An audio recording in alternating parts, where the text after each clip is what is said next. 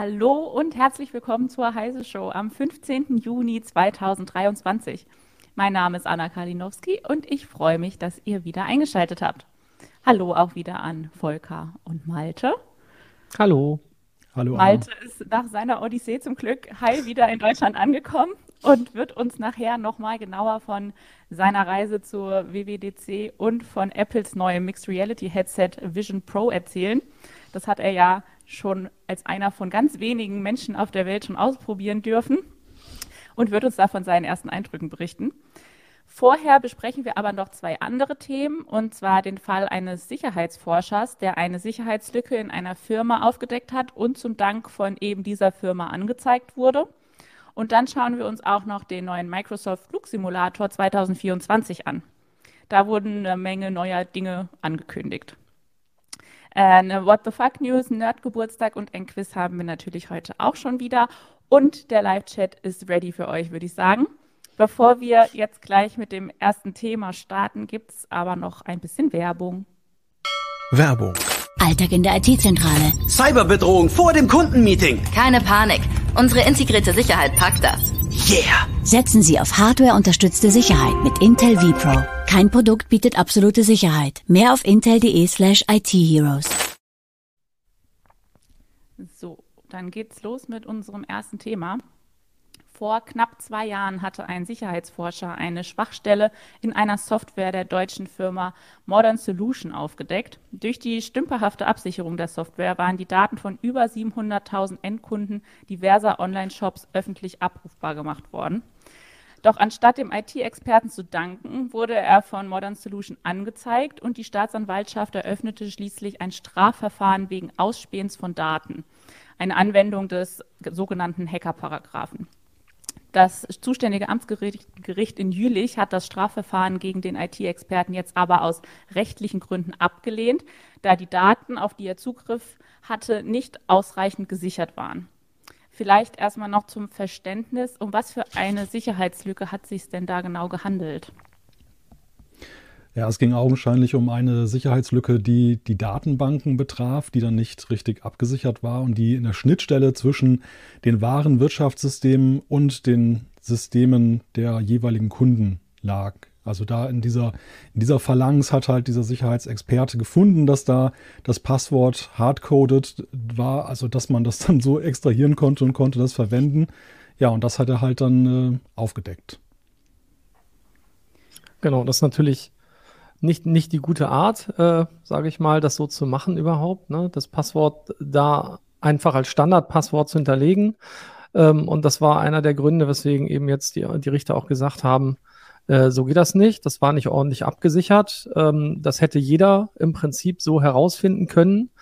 Ähm, und deswegen ist das jetzt dann erstmal ja zurückgewiesen worden. Aber ich glaube, die Staatsanwaltschaft Köln geht ja auch in Berufung und das Ganze wird jetzt vom Landgericht verhandelt in Aachen, so wie ich das verstanden habe, richtig? Ja. Ich frage jetzt einfach mal euch. Diese Umkehr, ne, Anna? Ja. Schön. Aber ist das ja. denn, das scheint ja kein normales Vorgehen zu sein, dass wenn eine Sicherheitslücke entdeckt wird, dass derjenige, der die entdeckt hat, dann angezeigt wird. Was war denn da los? Warum hat das Modern Solution gemacht? Ja, augenscheinlich gab es da wohl eine Kommunikation zwischen dem, der die Sicherheitslücke entdeckt hat und der Firma, die wohl, so las man, ziemlich unglücklich verlaufen ist. Also er hat das der Firma gemeldet und äh, ja, die war aber nicht besonders empfänglich für diese Information und äh, dann gab, gab wohl eine das andere und am Ende war dann halt eine Anzeige, die von der Firma erstattet wurde gegen diesen Sicherheitsforscher und so nahm das Ganze dann jetzt seinen Lauf. So vom Verfahren her jetzt also wir haben da noch kein endgültiges Urteil. Das ist ganz wichtig, auch jetzt bei der weiteren Bewertung dieses Falles, dass das Ganze jetzt, sag ich mal, wir haben eine Tendenz, wo, wo ein Gericht das sehen könnte, dass es hingeht. Aber gleichwohl ist es natürlich ein Fall, der auch jetzt nicht jetzt nur wegen der speziellen Kunden sehr genau beobachtet wird, sondern ja vor allem auch wegen der Frage der allgemeinen Auswirkungen, die daraus vielleicht erwachsen könnten. Genau, weil, ähm, wie gesagt, einmal äh, ist durchaus ja üblich, dass man so vorgeht, dass man eben als Sicherheitsforscher oder Sicherheitsforschende ähm, diese Lücken meldet und dann typischerweise eine gewisse Zeit den Unternehmen gibt, auch um diese Lücken ähm, sozusagen zu beheben, um dann eben, wenn die Lücke geschlossen ist, äh, zu berichten, weil das ist natürlich durchaus im Interesse von allen. Einerseits ähm, geht es darum, Updates äh, sozusagen zu machen. Auf der anderen Seite ähm, geht es natürlich auch schon den Sicherheitsforschern darum, äh, aufzuzeigen, was sie denn sozusagen da geleistet haben. Das ist natürlich auch so. Ähm, und das ist immer wieder eine Diskussion, die da entbrennt. Wie gesagt, der Hacker-Paragraph, der hat es jetzt da ja auch nicht wahnsinnig viel einfacher gemacht, ähm, weil alle eben befürchten müssen, dass sie eben angezeigt werden. Ähm, obwohl es natürlich im Sinne der Allgemeinheit ist, dass Sicherheitslücken behoben werden. Und wie gesagt, in diesem Fall ist dann halt die Gesamtkommunikation offenbar so dermaßen schief gegangen, dass dann eben das äh, ja zu dieser Anzeige kam. Ähm, und äh, es gibt da ja die Vermutung auch, dass oder die Vermutung des, des ähm, ähm, Sicherheitsforschers, dass er gesagt hat, ähm, na jetzt wollen die sich an mir rächen, weil das halt, ne, weil er das offengelegt hat. Ähm, ob das so ist, weiß ich nicht, äh, tut vielleicht auch gar nicht so sehr zur Sache. Insgesamt kann man nur äh, konstatieren, dass die Gesamtkommunikation da eben sehr in die Hose gegangen ist und ähm, es aber durchaus im Interesse der Öffentlichkeit ist, dass solche Sachen behoben werden und das möglichst schnell behoben werden und man da nicht so ein Hackmack drum macht. Und eigentlich legt man dafür ja heutzutage typischerweise so Bug-Bounty-Programme auf. Also da macht man klar, so soll das Ganze mit uns vonstatten gehen. Wenn ihr Sicherheitslücken findet, dann wird man da typischerweise sogar für honoriert, ähm, weil es ja im Interesse der Firma ist, dass das auch durchaus aufgedeckt wird. Aber da scheint Modern Solution irgendwie zumindest damals andere Ansicht gewesen zu sein und jetzt läuft das Ganze halt noch. Ja, dazu schreibt hier auch Surfax in den Kommentaren. Es sollte eine attraktive Pauschalentlohnung für das Entdecken von Sicherheitslücken geben, vielleicht gestaffelt nach Firmengröße und Brisanz irgendwas zwischen 25.000 und 500.000 Euro. Ja, das sind natürlich schon sehr hohe Summen. Also es gibt da sehr viele äh, Programme, die mit deutlich kleineren Summen anfangen, aber wenn das halt wirklich äh, deutlich relevante Lücken sind, dann, dann kann das ja auch schon mal größer oder höher werden im Preis, aber ähm, da muss man halt auch mal gucken. Diese Bug-Bounty-Programme werden dann halt ja von den unterschiedlichen Firmen auch äh, ausgelobt, ausgelebt, sehr schön, ausgelobt ähm, und haben, die sind dann schon ein bisschen angepasst an das, was die Firma dann auch teilweise leisten kann. Ne? Also gerade kleinere Firmen äh, können da halt gar nicht so große Bug-Bounties bezahlen. Ja. ja, die Frage ist ja am Ende, was ist die Konsequenz, wenn eben das äh, strafbewehrt beurteilt wird, die ganze Sache, dann, wir sehen es auch schon im Chat, dort sieht man auch schon die richtigen Rückschlüsse, dann gehen halt, dann werden solche Lücken erst sichtbar, wenn sie missbraucht werden. Natürlich werden sie auch weiterhin gefunden und von Leuten ausgelotet. Das sind nur nicht immer die Guten unbedingt, sondern es sind halt die, die da im Blödsinn mit Mann anstellen. Ja, und dann hat das Unternehmen einen im Zweifelsfall sehr großen Schaden, womöglich auch ein Datenschutzproblem, wo es sich dann auch noch für rechtfertigen muss und muss möglicherweise eine Strafe zahlen. Und die Allgemeinheit, also die, die Daten von uns, die da vielleicht auch abgeschnorchelt werden, die sind dann halt auch draußen und werden missbraucht. Und deshalb jetzt immer unabhängig von der Summe, aber es ist, wie Volker schon sagte, im besten Interesse der Allgemeinheit, der Öffentlichkeit, wenn solche Sachen halt auf einem halbwegs friedlichen Wege vorab irgendwie beordnet werden. Und ich finde auch so in Deutschland gibt es da immer noch so eine Kultur, dass man halt denkt, das ist jetzt böser Einbrecher, ne? der, der Sicherheitsforscher, während in den USA teilweise ja schon eben auch Unternehmen auch wirklich proaktiv sowas ausloben und Wettbewerbe machen, um eben ihre Systeme abzuklopfen, um eben vorzubeugen, dass dieser Worst Case dann entsteht. Aber gut, das liegt leider daran, weil dort die, das Zivilklagerecht auch deutlich höhere Schadenersatzsummen dann zulässt und naja, vielleicht will man das vermeiden. Ja, dazu kommt ja tatsächlich auch noch, ähm, dass ja äh, Kunden betroffen sein können. Also jetzt gar nicht, dass es um, um die um persönliche Daten oder Bezahldaten von, sage ich mal, den Endkunden geht, sondern ähm, betroffen sind ja hier auch eben, weil es über die Schnittstelle äh, in der Schnittstelle zu Warenwirtschaftssystem war, ähm, dann eben auch Großkunden sozusagen, die Kunden des Unternehmens selbst, ähm, und äh, die werden sich ja dann auch überlegen, okay, ähm, wie wollt ihr eigentlich mit sowas umgehen? Wollt ihr das unter einen Deckel äh, äh, oder einen Deckmantel drüber äh, decken? Ähm, dann überlegt man sich auch, bleibt man da eigentlich freiwillig Kunde? Ne? Das muss man ja auch überlegen. Das ist ja auch ganz, ganz schädlich für sozusagen die Außenwirkung des Unternehmens selbst an der Stelle.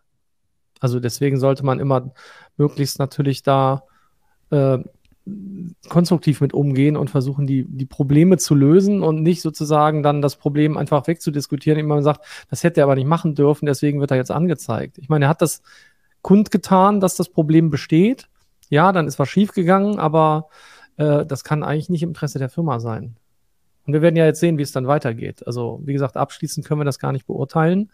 Ähm, der Zwischenschritt oder die, die, die erste Instanz ist sozusagen für äh, ähm, oder pro ähm, des Programmierers äh, oder beziehungsweise des Sicherheitsforschers ausgegangen. Und jetzt muss man halt mal sehen, wie sie beurteilt das eigentlich die nächste Instanz. Kann man da vielleicht auch irgendwas von staatlicher Seite aus machen, dass man da irgendwie eine Regelung für trifft, was in solchen Fällen passiert? Weil es kann ja, wie, wie schon gesagt, eigentlich nur im Interesse von allen sein, dass solche Sicherheitslücken entdeckt werden. Vielleicht müsste man da ja irgendwie Regelungen finden. Ja, denkbar wäre ja zum Beispiel, dass man wie beim Whistleblower-Schutz dann auch darüber nachdenkt, dass man entsprechend einen rechtlichen Rahmen schafft, in dem sowas halt sag mal, schadlos für den Sicherheitsforscher ausgeht, wenn bestimmte Rahmenbedingungen eben eingehalten werden. Äh, bei, der, bei dem Publikmachen dieser Lücke und bei dem Umgang mit der Lücke, also dass das Unternehmen kontaktiert wird, dass es einen ausreichenden Zeitrahmen bekommt, etwas zu machen, dass es nicht öffentlich gemacht wird, wenn sichtbar ist, dass, das, äh, dass die Sicherheitslücke noch nicht abgedichtet ist, beziehungsweise eben da große Gefahr droht. Also, dass ein verantwortungsvoller Umgang mit sowas in irgendeiner Weise halt wertgeschätzt wird und gleichzeitig aber eben dann auch für eben diejenigen, die sich damit auskennen, ein rechtlich sicherer Rahmen existiert. Es ist wahrscheinlich sehr schwer, weil ich glaube, diese Fälle kann man auch nicht unbedingt ja verallgemeinern. Das sind ja sehr unterschiedliche Vorgehensweisen und Rahmenbedingungen, in denen das stattfindet. Ja, und ganz allgemein ja, muss man vielleicht einfach auch für ein Klima sorgen, wo das eben nicht als Makel, als großer Image-Schaden begriffen wird, wenn im Positiven auf sowas hingewiesen wird. Ich meine, sonst hatten wir es auch schon im Chat jetzt stehen, ähm, dass es dann heißt, ja gut, wenn die Leute dann eben eher fürchten müssen, ähm, dann bleiben solche Dinge halt unerkannt. Andere finden es dann trotzdem. Ähm, und im schlimmsten Fall kursieren dann halt irgendwelche Exploits in, in, im Darknet. Und dann ist es typischerweise so, dass dann doch die Leute sich damit auseinandersetzen, die halt nicht so positiv gesonnen sind. Und dann haben, hat man meistens noch ein viel größeres Problem. Und das, wie gesagt, das kann nicht der Sinn der Sache sein. Und da muss man, glaube ich, einen deutlich anderen Umgang finden. Und ja, vielleicht hat Malte recht. Deutschland ist da vielleicht einfach, vielleicht ist das typisch deutsch, das, das, der Umgang, ähm, den wir da jetzt gerade sehen. Und dass das dann ganz, das Ganze vor Gericht landet. Das macht halt an keiner Stelle irgendwas besser. Ähm, und äh, man muss halt sehen, äh, ob man, ob man damit halt nicht die, das falsche Signal eben sendet. Und äh, wie gesagt, je nachdem, wie das nächste Urteil ausgeht, gehe ich auch dann davon aus, dass dann, wenn es jetzt anders entschieden wird, dann ist die Frage, ob man dann nochmal in Revision gehen kann. Also das würde ich, äh, ist halt die Frage, wie, wie, ne, ob sich das der Sicherheitsforscher leisten kann. Aber dann, also falls es so ausginge, aber da muss man halt schauen, ähm, glaube ich, dass das vor eine noch höhere Instanz geht, weil das gehört geklärt, wenn es noch keinen passenden Rechtsrahmen dafür gibt. Ja, und vielleicht noch ein Gedanke dazu. Es ist natürlich ja in unserer heutigen Zeit auch eben ganz anders von der Gewichtung her oder von der Bedeutung her, als das noch vor zehn Jahren der Fall war. Wir wissen ja alle, wie viele Daten da draußen gespeichert sind von uns und wie digitalisiert unser Alltag ist. Also vor dem Hintergrund ist auch da, sind da alte Regelungen und Gebräuche heute halt nicht mehr angesagt. Das muss man ganz einfach sehen. Und wir berichten ja bei Heise Online ja auch täglich über irgendwelche Sicherheitsvorfälle und irgendwelche Probleme und nicht selten auch mit Dimensionen, die ja jetzt wirklich nicht kleinteilig sind. Ganz im Gegenteil, wir haben ja schon ein, wir, wir die Relevanzschwelle ist ja schon deutlich nach oben gegangen. Also, dass, dass Ereignisse noch wirklich nachrichtenwürdig sind, weil irgendwie, wenn eine kleine Gemeinde irgendwie ein Problem hat, ist das schon gar kein großes Thema mehr, weil das einfach so üblich geworden ist mit irgendwelchen Ransomware-Attacken und dann wurden Daten verschlüsselt oder wurden übertragen und dann werden da, wird da, wird da erpresst. Also traurig das ist, aber es zeigt letztendlich die Dimension dieses Problems und die, und die gesellschaftliche Relevanz. Ich glaube, deshalb ist dieser Fall, der für sich genommen mit ziemlich klein wirkt, eigentlich einer, der ein Fingerzeig ist auf eine Problematik, die viel größer ist.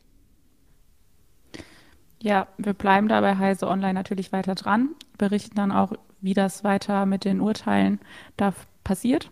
Das war kein richtiger Satz. Aber wir bleiben dran und werden über das nächste Urteil berichten. So. Ähm, geht uns ja am Ende dann quasi alle was an. und betrifft uns alle. Wir werden berichten. Und Definitiv. Jetzt, jetzt machen wir unsere erste Rubrik, die What the Fuck News der Woche. Die What the Fuck News der Woche. Die hat heute die Überschrift VATM zum Glasfaserausbau. Dem Haustürvertrieb gehört die Zukunft. Der Verband der Anbieter von Telekommunikations- und Mehrwertediensten, VATM, hat in einer Pressemeldung erklärt, dass er sich etwas ganz Neues ausgedacht hat und Glasfaser jetzt mit Haustürgeschäften an den Bürger bringen möchte. Nur so könne ein schneller Glasfaserausbau gelingen, da man so die Bürger gut informieren könne. Radio, Fernsehen oder Printmedien könnten nämlich diese wichtigen Informationen gerade nicht zielgruppengenau an die Haushalte transportieren. Und damit dem Verband nicht gleich zwielichtige Verkaufsmaschen vorgeworfen werden, möchte man sich selbst regulieren und einen transparenten Branchenkodex für die Haustürgeschäfte ausarbeiten. Aber der VATM geht sowieso davon aus, dass es nur wenige schwarze Schafe gibt, die zudem, wenn überhaupt und nur in absoluten Ausnahmefällen von Subvermarktern kommen, über die man aber leider auch nichts Genaues weiß. In der Telekommunikationsbranche sei man sich halt auch einfach einig, dass die Digitalisierung Deutschlands von der Wechselbereitschaft der Bürger abhänge. Und denen muss man an der Haustür deshalb jetzt erklären, dass sie später viel mehr zahlen werden, wenn sie jetzt nicht mitmachen. Also wisst ihr jetzt alle Bescheid. Ohne den Haustürvertrieb wird das mit, der Glas, mit dem Glasfaserausbau und der Digitalisierung in Deutschland nichts. Ah, wir sind es also schuld. Ich habe es immer schon geahnt. Ja, aber als kleinen Servicehinweis hätte ich noch, ähm, schon seit Jahren warnt nämlich der Verbraucherschutz vor aggressivem Glasfaservertrieb an der Haustür oder per Telefon. Das hat dieser Verband offensichtlich nicht mitbekommen. Warum sollte ja. man auch auf sowas achten? Ja, das ist schon, ist schon lustig. Bedauerliche Einzelfälle. Ja, bedauerliche Einzelfälle. Ja, die Meldung hat äh, Malte bei Heise Online geschrieben. Könnt ihr gerne nochmal reinlesen. Die ist sehr, sehr schön bissig ironisch geschrieben. Ich habe sie gerne gelesen. Ja, also falls jemand bei euch vor der Tür steht, wisst ihr Bescheid. Geht nicht anders. Sonst wird das nichts mit der Digitalisierung. Nee. Ihr seid schuld. So ist es. ja. Mehr, glaube ich, brauchen wir dazu auch eigentlich gar nicht sagen. Ja, ich finde diesen Hinweis noch schön aus dem Chat, dass gesagt wird, da investiere ich mal in Hersteller von Vorsicht bissiger Hundschildern. Das ist natürlich. Ganz genau. Vielleicht, vielleicht kann man sie da fernhalten. Ja. So ist es. Ja, genau. Würde ich sagen, machen wir mit Thema 2 weiter. Das ist besser so. Mal sehen, ob das besser funktioniert als mit der Digitalisierung. Ja, da geht es auch um digitales Fliegen. Oh. Ähm, Microsoft hat nämlich eine neue Fassung seines Flugsimulators angekündigt. Der Microsoft Flight Simulator 2024 kommt mit vielen neuen Aktivitäten, die übers Fliegen hinausgehen. Rettungsmissionen, Flüge mit dem Heißluftballon oder Frachtflugzeuge und Fallschirmsprünge sind möglich. Das klingt für mich irgendwie so gar nicht mehr nach dem Flugsimulator, wie ich den kenne. mein Papa fliegt nämlich immer noch äh, mit dem 2002er Flugsimulator, weil er dann noch selbst Dinge programmieren kann und das ist halt der, den ich dann irgendwie kenne. Hat der neue Flugsimulator überhaupt noch irgendwas mit diesem alten zu tun oder ist das ein ganz neues Spiel? Ja, gute Frage. Wir, wir sehen ja gerade den Trailer. Ähm, der, da würde man jetzt tatsächlich eher an, äh, was weiß ich, wie, wie heißt das, Medicopter 117 oder so denken gerade. Ne? Also da sieht man ja halt, dass da geht es um ganz was anderes. Es geht um Hubschrauber, die auf irgendwelchen Plattformen landen, Dinge durch die Gegend fliegen sollen das ist tatsächlich ein ganz anderer, ganz anderer Flugsimulator, als, dass man, als man ihn kennt. Ähm, und bis äh, zur letzten Ausgabe, also im 2020er, ist es ja schon so, ähm, dass es vor allem darum geht, eben klassisch die Strecken abzufliegen, äh, zwischen Orten hin und her zu fliegen, kleinen Flughäfen anzusteuern oder eben mit einem, Inter mit einem Interkontinentalflug, keine Ahnung, sechs Stunden über den Atlantik oder sowas zu fliegen. Ähm, und hier sieht das jetzt tatsächlich im Moment sehr anders aus. Vielleicht geht es aber auch darum, einfach noch mehr Leute dafür zu begeistern. Ich meine, der 2020er war ja schon ein sehr, sehr großer Erfolg, weil das ja ein sehr großer Schritt in der Qualität gewesen ist. Aber jetzt geht es anscheinend darum, vermutlich, sage ich mal, neuen Download-Content noch zusätzlich mit einzubauen. Und das ist jetzt natürlich echt eine ganz andere Nummer. Vielleicht will man einfach andere Leute ansprechen. Die, die es äh, anders haben wollen, können ja offensichtlich für meinen Papa noch die ganz alten Versionen äh, weiterspielen. Ähm, ja, also da, jetzt sieht man ja auch gerade, ne, da, da, es gibt schon auch noch die, die, die normaleren ähm, Missionen anscheinend, aber äh, es geht jetzt darum, den offenbar mehr Dimensionen äh, zu geben, als man bisher hatte. Ach, herrlich. Ich habe erstmal den Trailer genossen. erstmal, worum geht's hier? Also bist du, bist du Flugsimulator-Fan, Malte? Ach, Fan wäre übertrieben. Ich kenne Leute, die sich so richtig ein Cockpit nachgebaut haben zu Hause und äh, da richtig professionell unterwegs sind. Da bin ich ja weit von entfernt. Aber was Volker gerade sagte, ich glaube, das ist aber auch so ein Punkt, der einige, die sich früher den Flugsimulator gekauft haben, die erstmal desillusioniert hat, dass sie festgestellt haben, so ein Langstreckenflug von Deutschland in die USA kann im Cockpit auch ziemlich langweilig sein, weil man ziemlich lange geradeaus fliegt, zwischendurch mal so eine Stunde oder ein paar. Und äh, das, was wir jetzt gerade gesehen haben, zielt ja eher so ein bisschen auf Kurzweiligkeit ab. Ne? Also so Helikoptermissionen, äh, Rettungsmissionen sind ja meistens im Nahbereich. Das heißt, man fliegt schnell in kurzer Abfolge, wahrscheinlich auch relativ anspruchsvolle Manöver. Dann haben wir gerade eine Airshow gesehen. Auch da ist es ja so, Zickzackfliegen, auch da ist kein Langstreckenflug angesagt. Und da, also man, man will ja offenbar diese, diese tolle Grafik, die man ja mit der letzten, der, der derzeit noch aktuellen Fassung ja gebracht hat, die ja fantastisch ist, will man halt jetzt offenbar koppeln mit einem neuen Spielprinzip. Das ist sozusagen der Unterschied. Die Frage, die sich natürlich Flugsimulator-Fans stellt, ist ja so, wie steht es denn um den Support der vorherigen Version? Es gibt jetzt irgendwie so ein Expansion Pack dann noch, was zumindest ein mutmachendes Signal ist. Aber wir wissen auch, auch aus früheren Zeiten, ähm, das kann ja manchmal so ein bisschen kreuz und quer gehen dann mit verschiedenen Versionen und den Add-ons und so. Und das, das ist, glaube ich, so in dieser Flugsimulator-Gemeinde immer so, so ein Schreckmoment, wenn da so eine neue Version angekündigt wird. Ja, zumal die ja echt viel Geld teilweise ausgeben dafür, ne? Und dann, ja. glaube ich, schon eine große Sorge da ist. Ich meine, wie gesagt, Anna, Annas Papa spielt ja noch die Version von 2002. Ähm, dass sie überhaupt noch läuft, ist ein Wunder eigentlich, aber ja. Ähm, Einfach weil er da, glaube ich, ja viel mehr, na, hast du ja eben gesagt, er kann da halt viel mehr Dinge noch tun. Ähm, das ist ja dann teilweise ähm, jetzt komplexer geworden. Ich glaube, möglich ist es schon auch immer noch, aber natürlich ist auch Microsoft, Microsofts Ziel, das sieht man ja auch in der letzten Version, äh, sozusagen eben so Download-Pakete anzubieten, um dann eben die Leute dazu zu bringen, eben noch Flugzeuge nachzukaufen, etc. pp. Und ja, jetzt halt vielleicht einfach noch zusätzliche Leute anzuziehen. Also ich meine, kann ja sein, dass, dass jemand sagt, boah, die Grafik finde ich toll, eigentlich hätte ich es gerne auch so gut simuliert aber ich würde halt gerne, keine Ahnung, äh, Slalom fliegen und eben nicht ein Jumbo landen oder starten. Vielleicht ist das einfach eine Erweiterung und vielleicht erreicht man damit alle. Ähm, aber natürlich kann ich verstehen, dass jetzt die, die eingefleischten Fans des Flugsimulators so ein bisschen Sorge haben, oh, oh, was, was geschieht mit meinem Flugsimulator?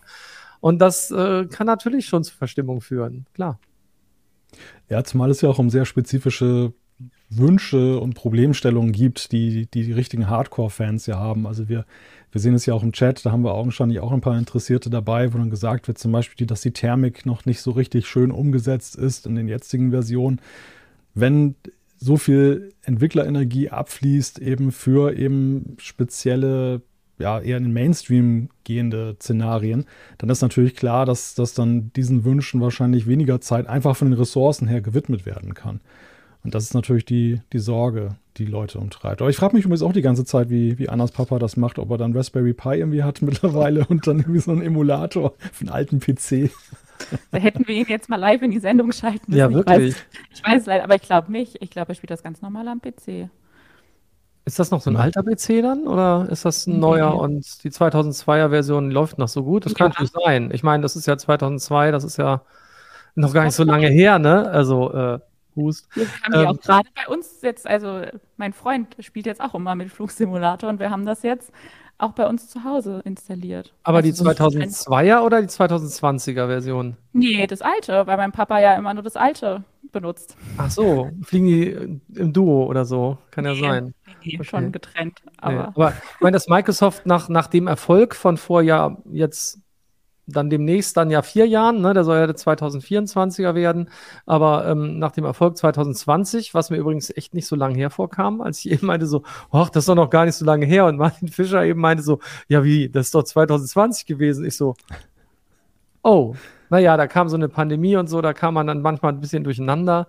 Aber ähm, dass Microsoft da irgendwann nachlegen wird, ist ja klar. Und wenn das jetzt vielleicht ein Refresh wird und im Idealfall, das ist so ja auch eine Mutmaßung, es dann so aussieht, dass man zwar dann die 2024er Version kaufen kann, aber äh, sozusagen ein kostenloses Upgrade hoffentlich, was die Technik angeht, für die 2020er Version bekommt und dann vielleicht diese Missionen zusätzlich freischalten kann. Ich glaube, damit wären alle, alle einigermaßen milde gestimmt. Ähm, alles andere wäre aus Microsoft-Sicht vielleicht auch nicht besonders schlau, muss man sehen. Äh, wie gesagt, die Sorgen von den, von den äh, Alteingesessenen bleiben dann sicherlich trotzdem. Ob das denn alles noch so läuft. Oder ob man doch bei der 2002er Version bleiben muss. Wobei das Vertrauen des Chats lese ich Großes, dass Microsoft sein 10-Jahres-Versprechen, was den Support angeht, also bis 2030 dann noch einlöst. Ja, und man muss das Ganze aber auch ja an einer Stelle mal positiv sehen. Der, der Flugsimulator war ja lange in so eine ja, Unterbrechung gegangen, wo nichts Neues gekommen ist. Und das war ja schon die Sensation 2020, dass er fortgesetzt wurde, grafisch sehr zeitgemäß, äh, dass ja auch unglaublich viel von der Welt dort eingepflegt wurde. Und jetzt, vier Jahre später, gibt es dann schon eine neue Version. Also das ist ja wiederum auch ein positives Signal, ein mutmachendes Signal für die Zukunft dieser Reihe, die ja unglaublich weit zurückreicht. Ne? Also gut, ich, man, kann man, das, man kann das nicht vergleichen, der erste Flugsimulator, wenn man das manchmal sieht in so Retro-Magazinen oder so. Das sah schon krass aus. Von wann ist denn der erste Flugsimulator? Oh je, weiß ich gar nicht. Uh, Irgendwann, irgendwann, in den 90ern, ne? Oh nein, das kommt bestimmt nachher. Ach nee, wir haben, glaube ich, andere Fragen. Nein, Markus Will, unser Quizpapst, der guckt jetzt bestimmt zu und, und tüftelt ja, jetzt ja. schon an dem Quiz für nächste Woche, ich was dann kommt. Oh Gott, lasst uns das Thema wechseln. Keine Ahnung, ich, also irgendwann, irgendwann Anfang der 90er ist der, glaube ich, schon rausgekommen, oder?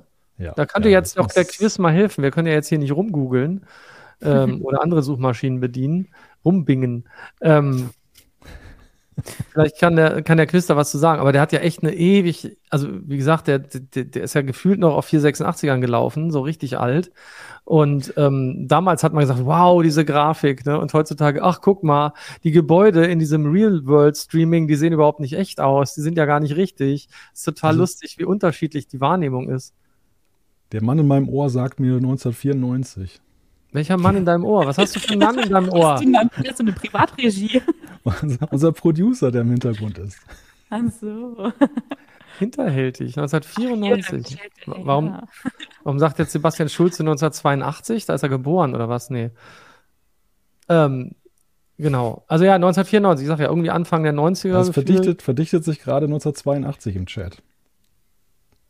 Laut Wikipedia. Wenn es bei Wikipedia steht. Ja, dann, dann muss es stimmen. Dann also glaubt man es. 82 ist aber, also hallo, dann, dann da kam ja gerade, kam der, der war doch nicht für den C64 schon da. So ungefähr, oder? Oder also, den, das war ja die IBM-PC, aber der sah doch ganz grausam aus. Das könnte hinkommen. Also 1994 hätte er wahrscheinlich. Grausam aus.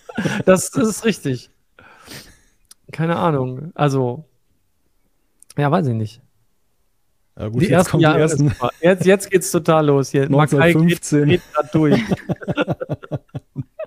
ja, sehr schön. Aber noch nicht von Microsoft zu der Zeit. Nee, Zumindest das können auch. wir jetzt ausschließen. Das stimmt wohl. 82 ja. anscheinend, ja. Das ist ja krass.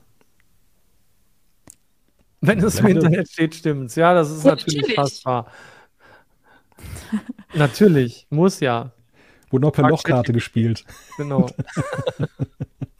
Die Aber zweite Edition. Sehr gut. Egal. Wenn wir nochmal zu dem neuen Flugsimulator gucken, hattet ihr das schon angesprochen, ob man da, ähm, gibt es da irgendwie eine VR-Version oder irgendwas eigentlich schon? Ähm, für, für den aktuellen gibt es doch eine VR-Variante, meine ich, oder vertue ich mich gerade? Ich meine ja. Und also, und dann, ja, eben wird doch schon angeregt, dann spielen wir den nächsten Flugsimulator mit der Vision Pro. Das ist aber gleich erst die Überleitung. genau, die müssen wir noch ein bisschen konservieren. ja, ich, ich, ich, meine, ich meine, mich erinnern zu können, also ich selber spiele ihn ja gar nicht, muss ich leider sagen. Ähm, aber äh, wie gesagt, Martin Fischer ist ein großer Freund davon, äh, unter anderem. Und äh, Alexander Spier hat ja diverse Artikel dafür geschrieben, äh, dazu geschrieben, wie man den optimiert und so weiter. Und ich bild mir ein, der hätte hier auch mal mit VR-Brille gesessen und, äh, und das gespielt. weil das ist ja eigentlich ideal dafür. Und ich glaube, da kann man immer so rum, rumjammern, ähm, dass zum Beispiel die Auflösung bei den VR-Brillen manchmal zu schlecht ist, um die Bordinstrumente ordentlich ablesen zu können. Ähm, und das äh, könnte sich ja tatsächlich ändern, wenn man einen Qualitätssprung hat. Also nicht beim, beim äh, Flugsimulator, sondern anstelle der Headsets. Ich wollte gerade sagen, da beginnt ja jetzt ein goldenes Zeitalter sozusagen. Für, für Flugsimulator-Fans, das hilft denen aber nicht, wenn es an Apple gebunden ist, oder? Gibt es den, für, gibt's den für Windows, ne? Den gibt es nicht ja, für ja, Mac. Den gibt es nur für Windows, ja. ja. Aber Vielleicht kommt er dann ja, wer weiß.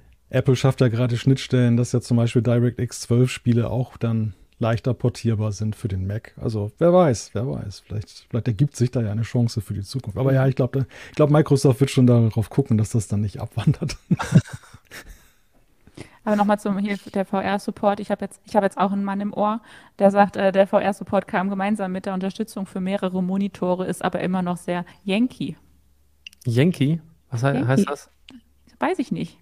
Scheint nicht so gut zu funktionieren, würde ich jetzt okay. sagen. Ja, also okay, ja, also ich gehe mal davon aus, dass die das weiterführen, weil also gerade dafür ist es halt echt, echt fast ideal. Also das, das mit einer VR-Brille auch eventuell zu spielen. Oder mit einer Mixed Reality Brille oder, oder, oder, man weiß es nicht. Mit vernünftiger Handsteuerung. Mit vernünftiger Handsteuerung. Ja, da braucht man schon das richtige Equipment, sonst fühlt es sich nicht an wie im Flugzeug. Ja, das stimmt. Wenn man in die Luft greift, das ist dann.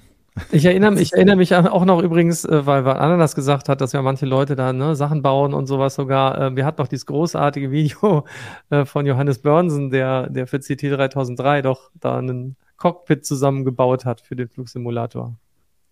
Sehr schönes so. Video, sollte man dringend nochmal angucken. Sehr also lustig. Mit, mit, Gerätschaften, also mit so einem Schubhebel. Ja, ja, ja, ja. Und da hat er richtig lustig rumgebaut. Das war echt gut. Und er reißt dann da auch das Auto, äh, den, einen Autositz raus, um den dann zu benutzen. Was? Vermeintlich. Das ist äh, ein sehr lustiges Video, kann ich nur empfehlen. Schauen wir uns mal an. Werde ich meinem Papa schicken. Soll er auch noch ja, ein bisschen. Soll er auch mal bauen. Er hat nur, er hat nur Joystick, Schubhebel und Pedale haben wir ihm zu Das ist ja gar nichts. Geschenkt. Aber kann man noch ein bisschen aufrüsten. Ah, da ist, da ist, genau. Und Michael hat schon den Link gepostet ähm, zu dem Video. Aber jetzt nicht alle das Video gucken, erst im Nachgang. Nee, wir machen jetzt hier ja. erstmal weiter. Erst die so Arbeit, dann das Vergnügen. Genau. So Ihr hört euch jetzt alle schön unseren Nerdgeburtstag der Woche an. Der Nerdgeburtstag der Woche. Ja, Geburtstag hat diese Woche Ted Nelson, der den Begriff Hypertext geprägt hat. Äh, der wird am Samstag 86. Ähm, ich erzähle euch wie immer ein bisschen was zu seinem Leben und zu seinem Schaffen. Theodore Holm Nelsons Hypertext-System Xanadu gehört zu den großen unvollendeten Projekten der Menschheit, denn es hatte schließlich das Ziel, den gesamten Textkorpus der Zivilisation als Doku-Verse zu umfassen. Nelsons Karriere begann, als er als junger Soziologe seine Ideen zum Hypertext vortrug, zunächst am Vassar College, an dem er lehrte, dann bei der Associ Associ jetzt haben wir wieder hier Associ Association for Computer. Großartig. Ich kann die Wörter einmal vorher total gut aussprechen, nur dann hier Und wenn man mehr. sich einmal verhaspelt hat, dann ist man da so drin, da kann man es nicht mehr verhindern. Ja, bei der Association for Computing Machinery und der International Document Foundation. Sein Hypertext-System sah transklusive Links vor, die auch zurückverlinken und es außerdem zulassen, für jeden Link ein, eine Micropayment-Aktion abzuwickeln. Das College, an dem er arbeite, arbeitete, hatte kein Interesse an seinen Ideen. Die Computerexperten waren aber begeistert und hofften, dass Nelson ein solches Hypertext-System bauen würde. Machte er aber nicht. Er hatte ein bisschen an IBM-Rechnern programmiert, aber Grundlagenentwicklung war für den Überflieger ein Graus. Stattdessen schrieb Nelson lieber Bücher. Mit den Büchern Computer Lib, You Can and Must Understand Computers Now, Dream Machines und Computer Literacy gelang Nelson der Durchbruch als Geheimtipp Tipp für Computer-Hippies. Seine damalige Sekretärin und heutige Ehefrau Lauren Zano gelang es, eine Kombination aus diesen Büchern zu bilden, die dann 1987 unter dem Titel Computer Lit Dream Machines erschien. Das Buch konnte umgedreht von hinten wie von vorne gelesen werden, ganz nach der Idee des Hypertextes. Glaubt man Nelson, waren seine Bücher gewissermaßen die Bibeln für Steve Jobs. Die Entstehung der Personal Computer erlebte Ted Nelson eher als Zuschauer, die des World Wide Web aber als Kämpfer. So sehr er den World Wide Web Erfinder Tim Berners-Lee, der letzte Woche unser Nerd-Geburtstag der Woche war, ähm, als integren Mann schätzte, so sehr war er entsetzt, wie sich dessen Idee entwi Ideen entwickelten. Niemand nahm den Unterschied zwischen den Verlinkungen von Berners-Lee und seiner Idee der transklusiven Links wahr. Nach einem Lob auf Berners-Lee heißt es darum in seiner Autobiografie, ich hasse HTML mit jeder Faser meines Körpers. Es scheint so, als es entwickelt wurde, alles zu vernichten, an was ich glaube. Ich habe 15 Jahre meines Lebens damit verbracht, HTML zu bekämpfen oder hinzuhalten. Das scheint okay. ein spezieller Mann gewesen, äh, nicht, ja, er lebt noch. Es scheint ein spezieller Mann zu sein. Wir haben hier auch noch äh, Bilder von ihm, dass ihr euch den mal vorstellen könnt. Da ist er. Da sieht er schon so ein bisschen passive-aggressive aus, ne? Guckt so ein bisschen grimmig. Hat wahrscheinlich gerade auf einen Hyperlink geklickt. Irgendwie. Nee, aber also die, die Idee klingt ja erstmal faszinierend so ein bisschen, wenn auch verwirrend. Ähm, aber ähm, ja, offenbar war er da sehr, sehr militant und er hat wohl das Gefühl, man hat ihm da seine Idee weggenommen, beziehungsweise was Schlechteres draus gemacht. Das ist wahrscheinlich so wie der, wie der ähm, Video 2000 Erfinder über VHS äh, gedacht hat oder so. Ne? Das war ja auch so ein System, das war eigentlich schlechter und hat sich trotzdem am Markt durchgesetzt. Und äh, ja, vielleicht hat er das so ähnlich empfunden. Ja, also offenbar. Also merke dem guten Mann keine Geburtstagsgrüße per HTML-E-Mail zuschicken. Nein, oh Gott, oh Gott. nee, bloß nicht. Ja. Äh, ja, ist nicht so happy mit der Entwicklung, die das alles genommen hat. Nee, ich hoffe, es geht ihm trotzdem gut an seinem Geburtstag. Ja, hoffentlich. Und hoffentlich hat, hat er keinen Stress mit HTML die heute. Wäre nicht so schön. Ja. Gut, dann ähm, würde ich sagen, bevor wir uns jetzt gleich Maltes Story von der Apple Vision Pro anhören, äh, gehen wir noch einmal kurz in die Werbung. Werbung. Alltag in der IT-Zentrale. Cyberbedrohung vor dem Kundenmeeting. Keine Panik. Unsere integrierte Sicherheit packt das. Yeah! Setzen Sie auf Hardware-unterstützte Sicherheit mit Intel vPro. Kein Produkt bietet absolute Sicherheit. Mehr auf intel.de slash itheroes. Entschuldigung. Ich musste, ich musste, lachen, weil das so ein bisschen klang wie über Neben, nein, bei Nebenwirkungen und tralala, dieser übliche Spruch, äh, fragen Sie einen Arzt oder Apotheker. Ähm, der, der, letzte, der letzte Satz aus dem, was wir da eben gesagt haben. Man wartete so ein bisschen darauf, dass jetzt der Eisverkäufer gleich hier durchrollt, ne? Im Kino.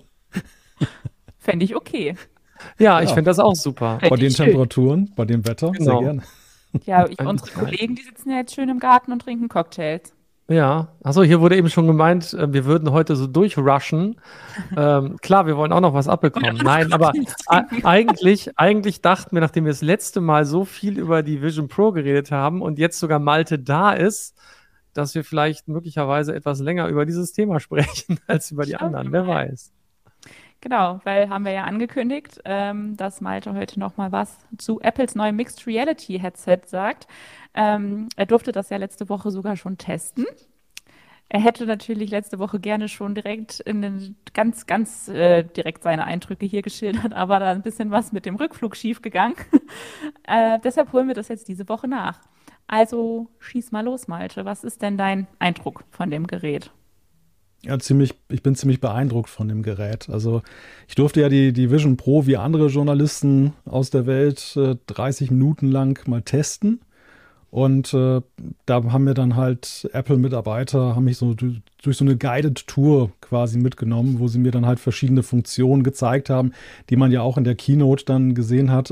Zeit zum selber ausprobieren. Dazu zählt zum Beispiel, wie sieht so ein FaceTime-Anruf aus. Da ist es ja zum Beispiel so, dass das ist ja Videotelefonie und man selbst kann ja eben nicht gezeigt werden, weil man ja diese, dieses Headset aufhat. Und da legt man dann eine sogenannte Persona vorher an, die dann halt dann mit Hilfe der Sensoren dann das eigene Bild dann Computer generiert, dann eben ja nachempfindet, aber so dann auch möglichst lebensecht dann, dann simuliert. Man muss dazu sagen, bei dieser Persona, das war so ein Punkt, da fangen wir gleich bei so einem Punkt an, wo ich dann nicht ganz so beeindruckt war, wo es dann eben so war, dass es noch ein Entwicklungspotenzial hat. Ich fand, ich habe da jetzt von so einem Apple-Mitarbeiter die Persona gesehen als Gegenanrufer und äh, habe mit dem gesprochen. Das klappte alles super von der Funktion her, aber eben die, die Persona, wie lebensecht das rüberkam, naja, da könnte ich mir vorstellen, dass wir da noch bis zum Release, wenn das 2024 kommt, einfach bei der Software dann noch dann da Verbesserungen sehen. Andere Dinge waren schon wirklich extrem beeindruckend. Also dazu zähle ich zum Beispiel diese Sache, dass man 3D-Videos ja anlegen kann. Man kann die filmen mit den Kameras, die in, der, die in der Brille eingebaut sind und den Sensoren.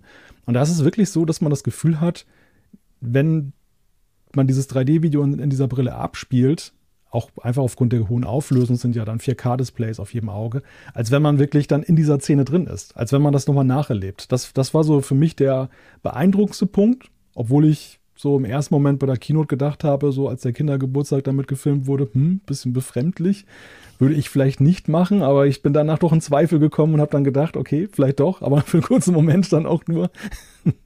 Ja, also das sind jetzt mal so zwei Punkte, aber vielleicht, vielleicht stellt doch einfach mal Fragen. Das ist ein bisschen einfacher dann auch, da sich entlang zu hangeln. Also ein, eine Frage, weil, weil ich mich gerade daran erinnert habe, die Leute wollen ja immer wissen, wie gut sieht das tatsächlich aus durch diese Brille. Und Apple sagt ja 23 Millionen Pixel, das heißt jeweils ein 4K-Display äh, sozusagen vor jedem Auge. Ähm, das ist das eine. Und die andere Sache, die damit immer zusammenhängt, ist, wie ist eigentlich mein Blickwinkel? Und da habe ich sehr unterschiedliche Sachen zugehört. Die einen sagen, man merkt es nicht und die anderen sagen, man hat dann doch schon ziemliche Scheuklappen, weil man einfach nur so nach vorne schauen kann, aber das halt in sehr guter Qualität. Ja, also mit dem Blickwinkel ist das so, dass man unweigerlich ja dazu neigt, auch den Kopf mehr, mehr zu bewegen, als man das vielleicht macht. Ich glaube, oder ich glaube, es hängt auch sehr davon ab, wie man generell mit Blickwinkel umgeht. Es gibt ja die Menschen, die den Kopf kaum bewegen und dann mit den Augen hin und her gehen.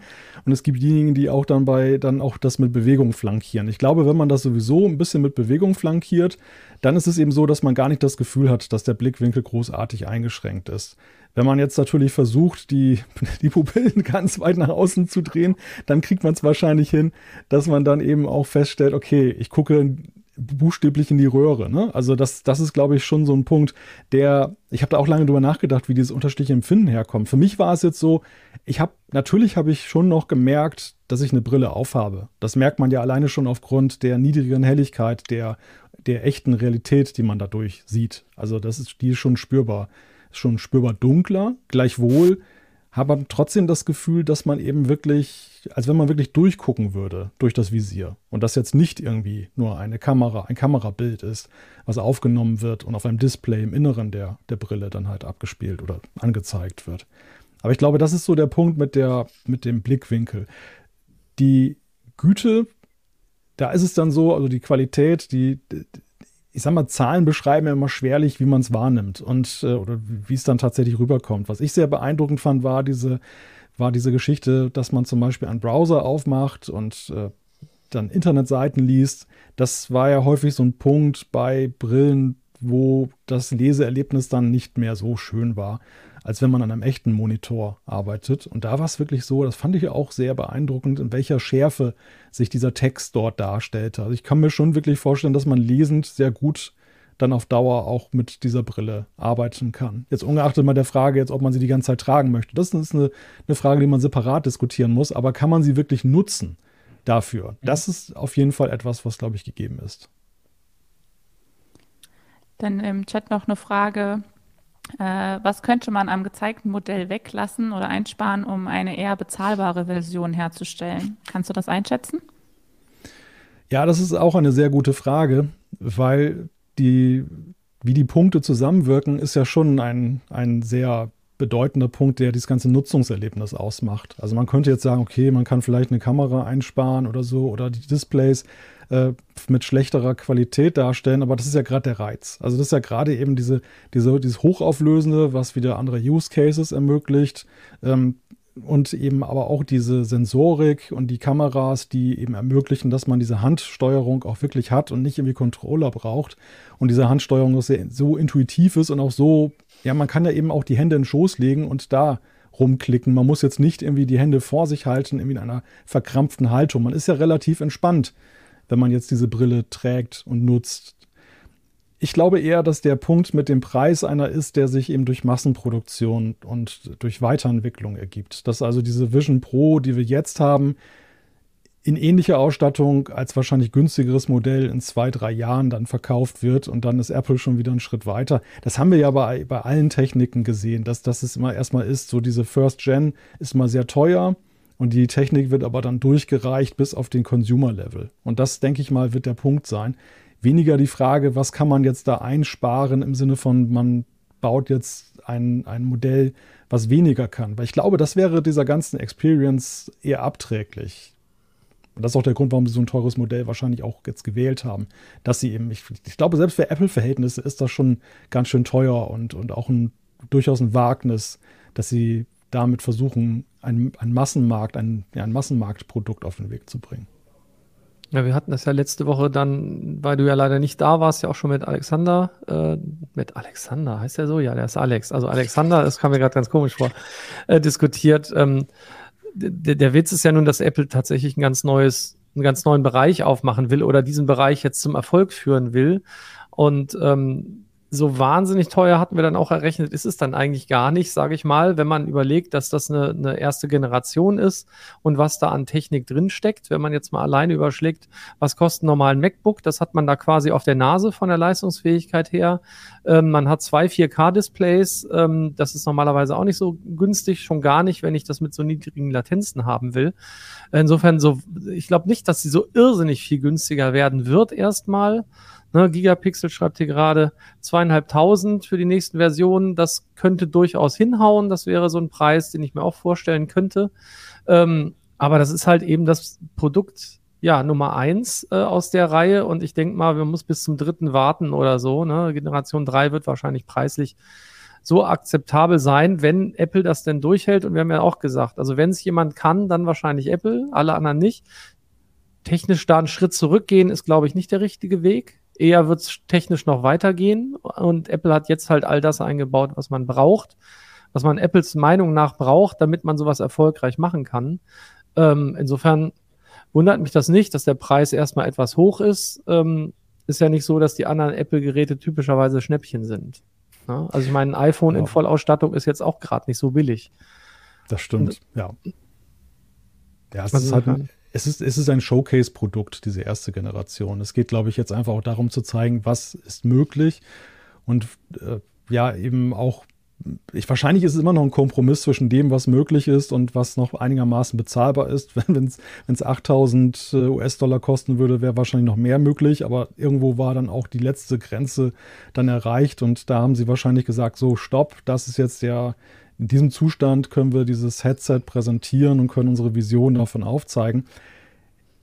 Ich glaube auch, dass der Preis nicht niemals bei 500 US-Dollar liegen wird. Also ist, aber ich glaube, das ist de, das, die große Herausforderung für Apple ist an der Stelle eben auch, das Bewusstsein zu schaffen für das, was Volker gerade gesagt hat. Das bislang leben VR-Headsets ein wenig so unter dem der Anschauung, das ist halt ein Zubehörteil. Das ist halt eigentlich wie so ein, ja, wie so ein abgespeckter Monitor und äh, so ein, also wie so ein besserer Joystick und, und, und ein, sagen wir mal, ein Monitor. Irgendwo so in dieser, in dieser Phalanx und so viel darf es auch nach meinem, also nach dem kollektiven Empfinden kosten. Und was Apple da versucht, ist ja, sie versuchen es wirklich als Computer zu etablieren. Also wie Volker sagte, als MacBook-Ersatz. Nur ich glaube, das wird trotzdem noch ein Arbeitsaufwand werden, dieses Bewusstsein erstmal zu schaffen, dass das akzeptiert wird. Das würde ich nicht voraussetzen, dass das einfach so da ist, weil, glaube ich, einfach die anderen haben das schon ein wenig geprägt, den Begriff und die Preisvorstellung, die man, die man dort hat. Ja, und da muss man jetzt mal sehen auf Strecke, ob das tatsächlich gelingt. Also ich bin, ich gehöre auch nicht zu denjenigen, die irgendwelche Prognosen abgeben, dass ob das gelingen wird oder nicht gelingen wird. Was ich gesehen habe, ist halt schon ein ziemlich beeindruckendes Stück Technik, wo ich echt gedacht habe, wow, das ist eigentlich so seit langem mal wieder etwas, was mich wirklich, wirklich nicht nur faktisch beeindruckt hat, sondern einfach vom Erlebnis her beeindruckt hat. Aber gleichwohl sehe ich eben auch noch diese riesigen Hürden, die der Hersteller dann nehmen muss. Und äh, um das tatsächlich massentauglich zu machen. Und auch die Wette mit den, dass die Entwickler jetzt alle drauf einsteigen, ist ja genauso noch eine ungewisse. Natürlich ist das jetzt irgendwie reizvoll für die zu sagen, hey, dann steht ein ganz neuer Markt und wenn du ganz am Anfang mit dabei bist, dann hast du, kannst du da sozusagen das große Geld vielleicht machen und bist gleich eine etablierte Marke.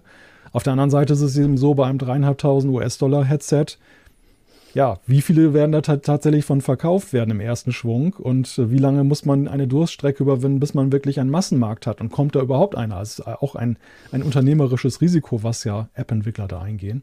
Und nicht jeder App Store, den Apple angefasst hat, ist auch zum Erfolg geworden. Also der, der iPhone App Store ist nicht da das Maß der Dinge. Es gibt eben auch andere. Also ich finde es gut, dass sie dieses Risiko eingehen. Ich finde es wirklich, dass, wir haben ja lange Zeit eine Durststrecke gesehen in der Tech-Welt, wo eben auch die Risikobereitschaft der Unternehmen, obwohl sie so viel Finanzkraft haben und Ressourcen, halt immer mehr abgenommen hat, wo sie immer mehr auf Nummer sicher gegangen sind, haben noch ein Smartphone rausgebracht und dann galt es schon als Innovation, wenn man das Display mal falschen konnte. Jetzt sehen wir mal etwas, wo wirklich, wo jemand mal wieder richtig was probiert, aber mit allen Risiken und Nebenwirkungen, würde ich sagen. Man kann die Brille gar nicht falten, fällt mir gerade ein. Das ist auch echt ein Nachteil übrigens an dem Ding. Ja, ich hatte gerade noch drüber nachgedacht, ne? Ähm, als die Oculus Rift rauskam, da hat die, glaube ich, 700 Euro oder sowas gekostet und man brauchte einen PC, der eine High-End-Grafikkarte hatte und allein dieser PC hat auch, glaube ich, also nur um das betreiben zu können, das Ding, hat man, glaube ich, mindestens anderthalbtausend Euro ausgeben müssen, damit es ordentlich funktioniert hat. So, und das war in einer viel, viel schlechteren Qualität. Auch einer der Gründe, weswegen der Markt, glaube ich, jetzt so ein bisschen unglücklich bereitet, äh, ne? oder ja, doch bereitet ist. Ähm, die Qualität war, also natürlich hat es die Enthusiasten begeistert erstmal, aber auch da ist das dann schnell abgekühlt. Und ich glaube, auf sowas lässt sich Apple halt nicht ein. Also die Qualität muss stimmen, ansonsten braucht man den Markt nicht zu versuchen, nochmal aufzumachen. Und ähm, muss man mal schauen. Wie gesagt, es ist eine große Wette. Ich fände es cool, wenn es klappt. Einfach weil es uns einen Schritt weiterbringt und man von diesem, diesem ewigen ähm, ja, äh, sitzen vor einer Tastatur mit einem Bildschirm irgendwie einen halben Meter vor der Nase. Äh, das kann es ja irgendwie auf Dauer auch nicht sein. Also, das ist nicht, das ist nicht das, wie ich mir vorstelle, dass man irgendwann in Zukunft noch am Computer arbeitet. Das Lustige ist ja, dass diese ganze Idee von Virtual Reality und dass man ein Headset trägt, die kommt ja aus einer ähnlichen Zeit, als man an diese Potenzialtechnologie Touchscreen auch geglaubt hat. Also in den 90ern kann ich mich erinnern, auf Messen, da war das ja auch schon so ein Thema, ähm, wo man davon geträumt hat, eines Tages sowas machen zu können. Und genauso hatte man auch schon Touchbildschirme, die aber irgendwie auch noch nicht, wo man noch keine Killer-Applikation gefunden hat. Und ja, Apple hat es ja einmal schon hingekriegt, dass sie eben da mit dem Smartphone, mit dem iPhone eben durch das Zusammenfassen von Technologien. Und es war eben auch eine Frage von Timing. Es ist ja eben auch die Frage, wann ist eine Technologie reif, dass man sie entsprechend miniaturisieren kann, dass sie wirklich vernünftig funktioniert und dass sie nutzbringend ist. Und das ist, auch da würde ich nicht sagen, gibt es keinen Blankocheck für niemanden, jetzt äh, da das Wissen zu haben, wann da der richtige Zeitpunkt ist. Aber sie ihre Statistik ist einfach eine gute, ihre Historie, was das angeht, in den letzten 20 Jahren.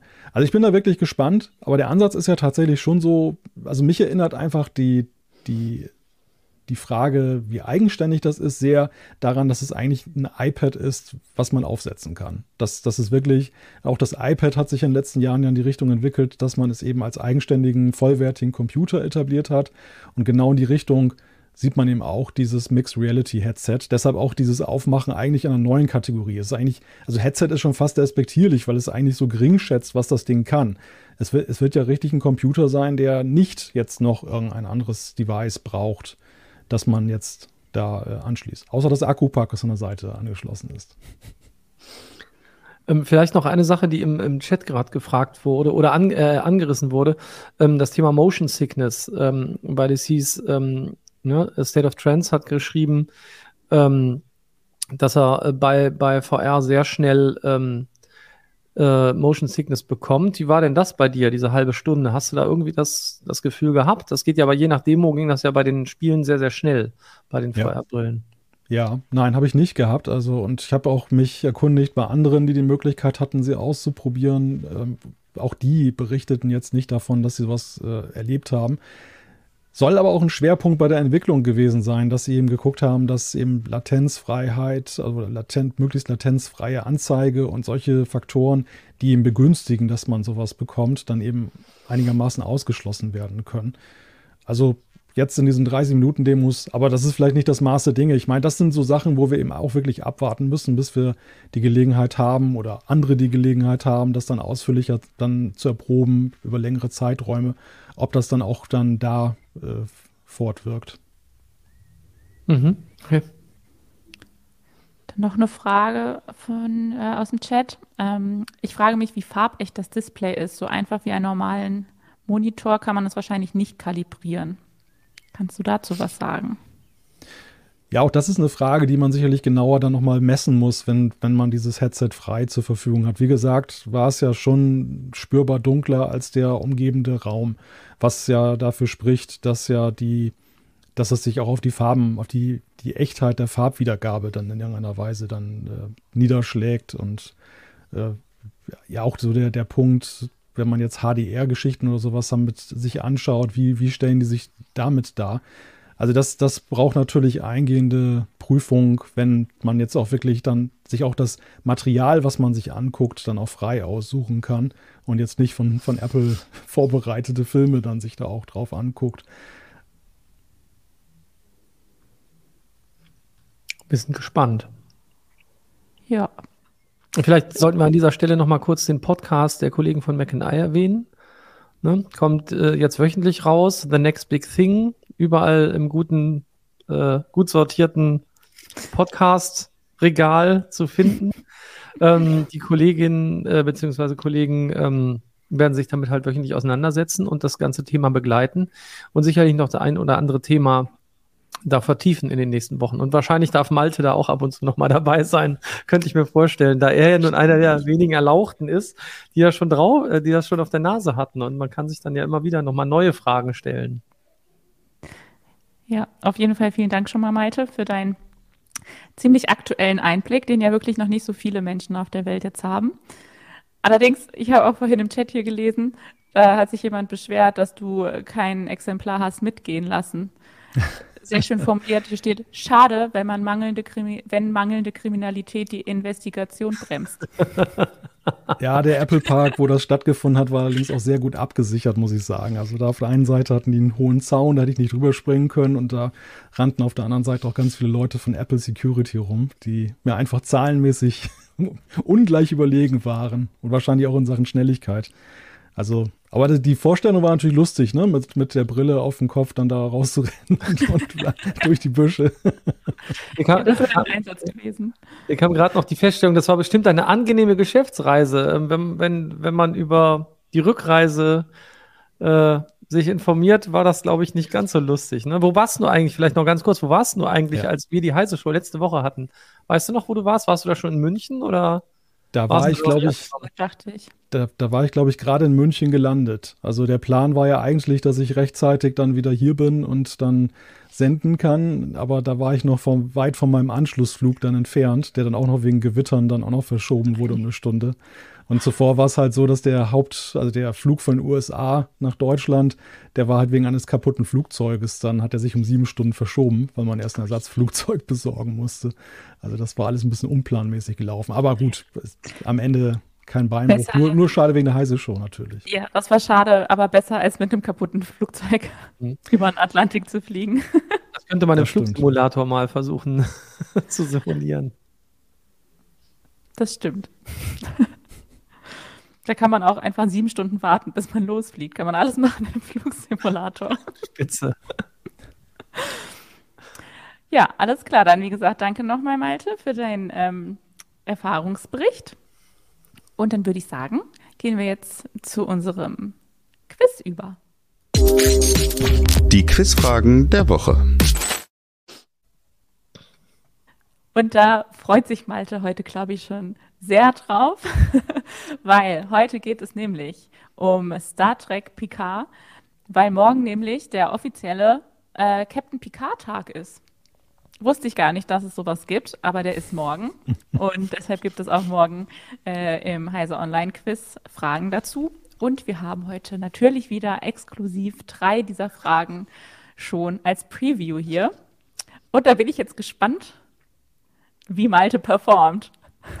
Bin ich auch gerade. Oh je. Hoffentlich habe ich den Mund nicht zu voll genommen. Bist du so, bist du ein großer, bist du so ein großer Fan von also ich, ich, würde mich schon als äh, Star Trek Interessierter ansehen und der Schwerpunkt ist The Next Generation. Also ah ja, okay. ja, das, das, das könnte funktionieren. Ich habe auch, ich habe mich auch durch alle drei Staffeln von Picard gequält. Also die letzte fand ich eigentlich ganz, die war guckbar, aber gab es ja, auch sehr unterschiedliche Meinungen zu. Die hat so ein bisschen versöhnt, ja, das muss man schon sagen. Also gemessen an den ersten beiden war sie schon deutlich besser. Ähm, ja, aber an alte Qualitäten konnte sie in der Summe dann doch nicht so ganz anschließen. Aber das ist ein großes Fass, was wir jetzt aufmachen und Lasst uns lieber die könnte Fragen stellen. kontrovers werden. Okay, starten wir mal mit Frage 1. Da bin ich ja schon direkt mal gespannt. Ähm, hu hurra, hurra, ich flieg mit Picard, sagen überschwänglich, welche Band? Fettes Brot, Tan Tankard, die Ärzte oder JBO? Na super, das fängt ja toll an. Danke Ja, ich an wusste- Markus an dieser Stelle. Ja, ja, ich wusste, dass das jetzt eigentlich, dass es dann zwar mit Picard zu tun hat, aber eigentlich nicht wirklich aus der Serie. Oh, wie böse. Äh, singt Tankard überhaupt Deutsch oder Tankard? Keine Ahnung, ich kenne die gar nicht. Ich kenne die auch nicht. Bei den Ärzten, bei den Ärzten, oh, wüsste ich jetzt nicht. JBO, ne, war, wie hießen die? James Blast Orchester, durften sich nicht so nennen, deswegen heißen sie jetzt JBO. Die machen ja lauter, die machen ja Persiflagen und lauter Unsinnstexte. Fettes Brot könnte ich mir allerdings auch vorstellen. Na, aber Malte muss ja heute in, Ja, um Gottes Willen, ich kenne die Bands, ich kenne ja zwei von vier Bands gar nicht. Also das ist ja jetzt echt eine gemeine Frage. Und das Lied kenne ich auch nicht. Hm. Die nächsten Ich- zwei werden besser. Aber ich- beschwer dich bei Markus. Ich genau, bin ich, nicht schuld. ich würde, ich würde, ich würde D tippen irgendwie, ich weiß auch nicht. Ja, JBO. D, JBO. Beide JBO. Ja. Da habt ihr beide recht. Ah, Sehr gut. Ah, 1997 veröffentlichte die fränkische Spaßrock-Kombo JBO ähm, dem, äh, was? Eine Liebeserklärung an Star Trek, The Next Generation und Captain Picard. Ja, ja. da hat sich bei Malte- Malte direkt mal kurz genau. Bitrate- Oh, jetzt ist er. Ja, ja, Malte weg. ist ein bisschen verpixelt gerade, keine Ahnung Oh warum. Ich dachte, das lag Ist schon wieder, schon wieder einer über das Glasfaserkabel gefahren bei euch? Ja. Hoffen wir es nicht. Aber nicht noch gut, wir da. hören dich noch, das ist gut. Ja, ja. Ja. Zu hören bist du noch. Gut, dann äh, zweite Frage. Als Picard-Manöver bezeichnet man ein Raumschiffmanöver sowie scherzhaft seine Angewohnheit, Tee zu bestellen, beim Aufstehen den Anzug zu richten, den immer gleichen Befehl zum Starten zu geben oder auf hölzerne Art zu tanzen. Ich finde, das, das passt schon irgendwie alles, ne? Aber ich, ich habe einen ich hab nen Tipp. Ja. Ich also, Malte, willst du erstmal was sagen? Eine Idee?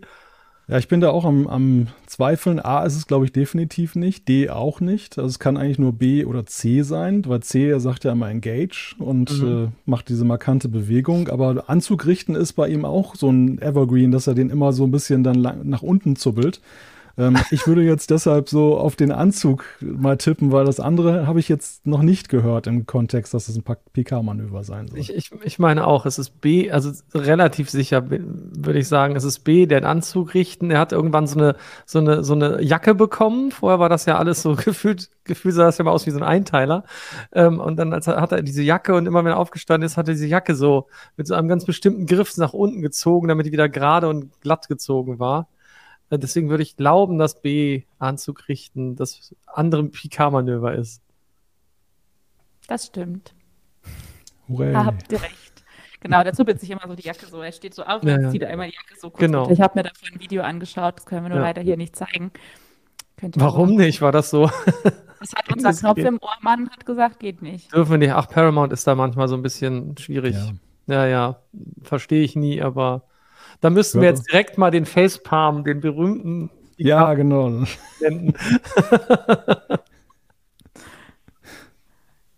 Wir machen jetzt Frage 3. Die Chance, eine komplett richtige Fragerunde noch zu machen. Ähm, der Name Jean-Luc Picard ist angelehnt an einen Segelschiffskapitän, Philosophen, Apollo-Astronauten oder Ballonfahrpionier. Oh. Heißer. Es gibt ja, glaube ich, diesen Ballonfahrt-Pionier, ne? Also, Ja, aber ist er das? ich weiß nicht, ob, ob, ob da ein Link da zwischen den beiden besteht. Also, das. Ich grübe gerade, ob es irgendwo vielleicht einen, einen Hinweis darauf gab. Die haben ja so, also auch in der Serie oder sowas. Philosoph würde zu ihm durchaus passen, finde ich. Also, weil der ja auch in der Serie sehr, sehr gerne mal so ein bisschen leicht philosophisch war. Apollo-Astronaut wüsste ich jetzt tatsächlich nicht. Ich gucke die ganze Zeit auf die Namen. Ich habe, glaube ich, schon mal zum Besten gegeben, dass ich einmal in der CT den Namen komplett falsch geschrieben habe. Ne? Das war so Oh. peinlich. Und Oh. bei gedruckten Ex Exemplaren konnte man das nicht rückgängig machen. War alles mit Doppel-C und Jean war auch völlig falsch geschrieben. Und das war ganz fürchterlich. Aber das lenkt nur ab davon, dass ich die Antwort nicht weiß. Also, wenn, wenn wir ein E-Lederwaren hätten, dann wäre der Fall ja ganz leicht. Ne? Gibt doch diese Picard-Taschen, diese Handtaschen. Bestimmt. Stimmt. Aber Also im Segelschiffs, Im Chat gibt es viel bis auf T. Es wird alles getippt, aber ich habe den Eindruck, am meisten wird A getippt. Der Also Segelschiff. jetzt, Also, das, es würde natürlich passen, falls es zufälligerweise einen Captain einer Enterprise, HMS Enterprise oder was auch immer gegeben hätte, der so geheißen hat. Das würde natürlich passen. Apollo hast Aber du, hat- meinst du jetzt, oder? Nein. Nee, nee, nee, Segelschiff. Ach, Na, Segelschiff, überleg dich. ja. Also ein richtiges Schiff halt. Das würde ja Mhm. schon passen, weil die Enterprise ist ja nun auch, ne, der Name ist ja durchaus auch bei Segelschiffen äh, bekannt gewesen. Aber irgendwie finde ich Ballonfahrtpionier finde ich irgendwie cooler. Ich kenne nicht, mir fällt kein Segelschiffkapitän ein. Und warum weiß ich das eigentlich nicht? Das macht mich ganz traurig. War der, war der Captain der ersten Enterprise? Hieß der Jean-Luc Picard? Also ich meine der echten ersten Enterprise, also die ist dann ne, und nicht nicht die aus der ersten Serie, die Enterprise hieß. Also, ihr wisst schon, also die mit Archer und so. Also Da Segelschiff kommt auf jeden Fall das Schiff vor. In Also dem, im Segelschiff- Vorspann. Segelschiff scheint mir plausibler, weil das ja irgendwie auch so in der Serie immer mal so in der Tradition gesehen wurde, der Name Enterprise über die Jahrhunderte. Deshalb bin ich auch stark dazu geneigt, A zu sagen. Aber hm, Aber ich weiß es nicht. Ja, wir sagen mal, ah, mal gucken. Das ist falsch. Das ist doch, das ist Ah, doch der der Ballon- Ballonfahrtpionier. Ah. Ah. Ja, die Figur ist angelehnt an Jean-Félix Picard. Er ist ein Schweizer Chemiker und Ballon, Ballonfahrpionier gewesen. Äh, der ist mit einem selbstentwickelten Ballon zusammen mit seinem Bruder in den 30er Jahren rumgeflogen und hat Höhenrekorde aufgestellt. Verdammt. Warum wusste ich das nicht? Das geht ja wohl gar nicht. Naja. Jetzt Hätte weiß ich. Bauch, hätte ich es mal auf Bauchgefühl Ja, und nicht auf den stimmt. Kopf. Ja, manchmal ist es schlecht. Wieder was gelernt. Würde ich sagen. Ja, Mensch, immerhin. Zwei von drei. Auch nicht schlecht. Ist doch, ist doch super. Ist doch super. Darauf ein Cocktail. Schon gut. Was? Genau. ähm, aber nächste Woche ist ja wieder eine Chance. Da werden wir wieder Quizfragen haben. Da könnt ihr wieder beweisen, was ihr wisst. Aber da haben wir noch kein neues Thema. Mal schauen, um was es da gehen wird. Wir freuen uns, wenn ihr alle dann nächste Woche auch wieder einschaltet. Am Donnerstag um 17 Uhr sind wir wieder da. Und jetzt gehen wir Cocktails trinken. Vielleicht hat ja der ein oder andere jetzt sich inspirieren lassen und trinkt jetzt auch einen Feierabend-Cocktail. Ähm, viel Spaß dabei und wir hören uns dann nächste Woche wieder. Macht's gut. Bis dann. Tschüss.